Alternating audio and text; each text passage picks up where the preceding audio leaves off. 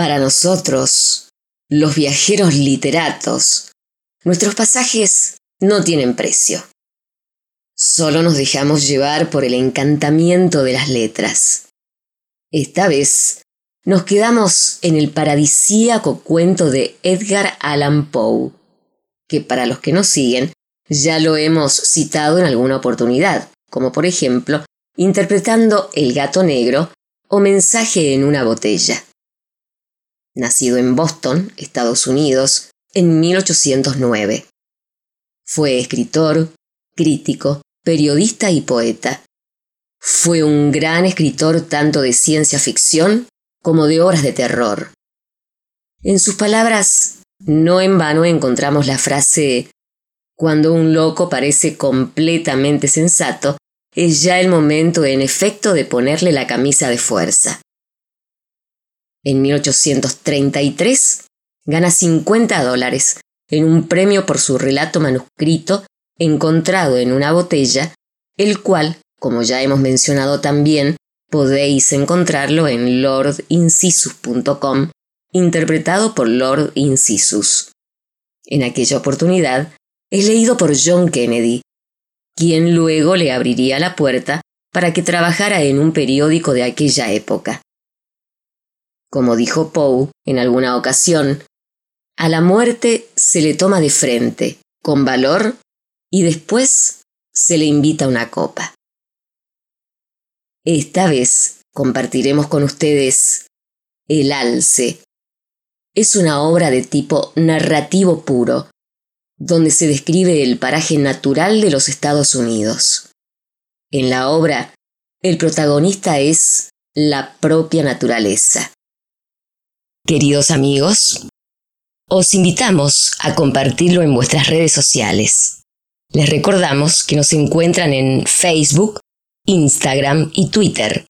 Solo tenéis que buscar Lord Incisus.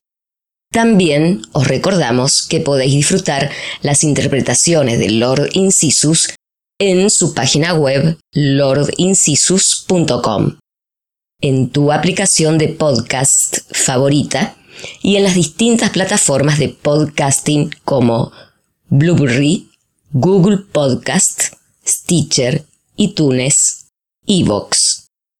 También os recordamos que podéis poneros en contacto con nosotros a través del formulario de contacto de esta web, lordincisus.com.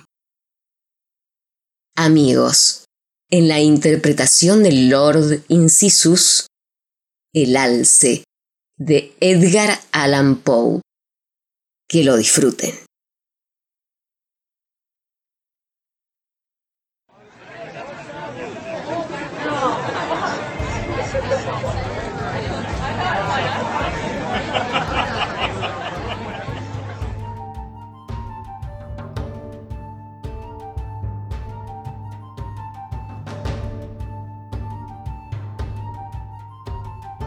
Con frecuencia se ha opuesto el escenario natural de Norteamérica, tanto en sus líneas generales como en sus detalles, al paisaje del viejo mundo, en especial de Europa. Y no ha sido más profundo el entusiasmo que mayor la disensión entre los defensores de cada parte. No es probable que la discusión se cierre pronto, pues aunque se ha dicho mucho por ambos lados, aún queda por decir un mundo de cosas los turistas ingleses más distinguidos que han intentado una comparación parecen considerar nuestro litoral norte y este, comparativamente hablando, así como todo el de Norteamérica o por lo menos el de Estados Unidos, digno de consideración. Poco dicen, porque han visto menos del magnífico paisaje de algunos de nuestros distritos occidentales y meridionales del dilatado Valle de Luisiana, por ejemplo. Realización del más exaltado sueño de un paraíso. En su mayor parte estos viajeros se conforman con una apresurada inspección de los lugares más espectaculares de la zona, el Hudson, el Niágara, las Catskills, Harper's Ferry, los lagos de Nueva York, el Ohio, las praderas y el Mississippi. Son estos, en verdad, objetos muy dignos de contemplación aún para aquel que ha trepado a las encastilladas riberas del Rin o ha errado junto al azul torrente del Ródano veloz. Pero estos no son todos los que pueden envanecernos y en realidad llegaré a la osadía de afirmar que hay innumerables rincones tranquilos, oscuros y apenas explorados, dentro de los límites de los Estados Unidos. Que el verdadero artista o el cultivado amante de las más grandes y más hermosas obras de Dios preferirá a todos y cada uno de los prestigiosos y acreditados paisajes a los cuales me he referido. En realidad, los verdaderos Edenes de la Tierra quedan muy lejos de la ruta de nuestros más sistemáticos turistas. Cuanto más lejos, entonces, del alcance de los forasteros que, habiéndose comprometido con los editores de su patria a proveer cierta cantidad de comentarios sobre Norteamérica en un plazo determinado, no pueden cumplir este pacto de otra manera que recorriendo a toda velocidad, libreta de notas en mano, los más trillados caminos del país. Acabo de mencionar el Valle de Luisiana. De todas las regiones extensas dotadas de belleza natural, esta es quizá la más hermosa. Ninguna ficción se le ha aproximado. La más espléndida imaginación podría derivar sugestiones de exuberante belleza. Y la belleza es, en realidad, su única característica. Poco o nada tiene de sublime suaves ondulaciones del suelo entretejidas con cristalinas y fantásticas corrientes, costeadas por pendientes floridas, y como fondo una vegetación forestal, gigantesca, brillante, multicolor, rutilante de gallos pájaros, cargada de perfume. Esos rasgos componen, en el Valle de Luisiana, el paisaje más voluptuoso de la Tierra. Pero, aun en esta deliciosa región, las partes más encantadoras solo se alcanzan por sendas escondidas. A decir verdad, por lo general el viajero que quiere contemplar los más hermosos paisajes de Norteamérica no debe buscarlos en ferrocarril, en barco, en diligencia, en su coche particular y ni siquiera a caballo, sino a pie. Debe caminar, debe saltar barrancos, debe correr el riesgo de desnucarse entre precipicios, o dejar de ver las maravillas más verdaderas, más ricas y más indecibles de la Tierra. En la mayor parte de Europa esta necesidad no existe. En Inglaterra es absolutamente desconocida. El más elegante de los turistas puede visitar todos los rincones dignos de ser vistos sin detrimento de sus calcetines de seda, también conocidos son todos los lugares interesantes y también organizados están los medios de acceso. Nunca se ha dado a esta consideración la debida importancia cuando se compara el escenario natural del viejo mundo con el del nuevo. Toda la belleza del primero es parangonada tan solo con los más famosos, pero en modo alguno más eminentes lugares del último. El paisaje fluvial tiene indiscutiblemente en sí mismo todos los elementos principales de la belleza y, desde tiempos inmemoriales, ha sido el tema favorito del poeta. Pero mucha de su fama es atribuible al predominio de los viajes por vía fluvial sobre los realizados por terreno montañoso.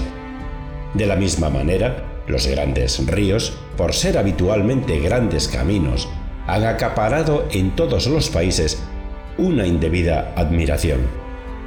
Han sido más observados y, en consecuencia, han constituido tema de discurso más a menudo que otras corrientes menos importantes, pero con frecuencia de mayor interés. Un singular ejemplo de mis observaciones sobre este tópico puede hallarse en el Wissahickon, un arroyo, pues apenas merece nombre más importante, que se vuelca en el Schuylkill, a unas 6 millas al oeste de Filadelfia. Ahora bien, el Wissahickon es de una belleza tan notable que si corriera en Inglaterra sería el tema de todos los bardos y el tópico común de todas las lenguas, siempre que sus orillas no hubieran sido loteadas a precios exorbitantes como solares para las villas de los opulentos. Sin embargo, hace muy pocos años que se oye hablar del Wissahickon, mientras el río más ancho y más navegable, en el cual se vuelca, ha sido celebrado desde largo tiempo atrás como uno de los más hermosos ejemplos de paisaje fluvial americano. El Schuylkill, cuyas bellezas han sido muy exageradas y cuyas orillas, por lo menos en las cercanías de Filadelfia, son pantanosas como las del Delaware, en modo alguno es comparable, en cuanto objeto de interés pintoresco, con el más humilde y menos famoso riachuelo del cual hablamos. Hasta que Fanny Campbell, en su extraño libro sobre los Estados Unidos, señaló a los nativos de Filadelfia el raro encanto de esa corriente que llega a sus propias puertas, este encanto no era más que sospechado por algunos caminantes aventureros de la vecindad. Pero una vez que el diario abrió los ojos de todos, el Wisicon, hasta cierto punto, alcanzó de inmediato la notoriedad.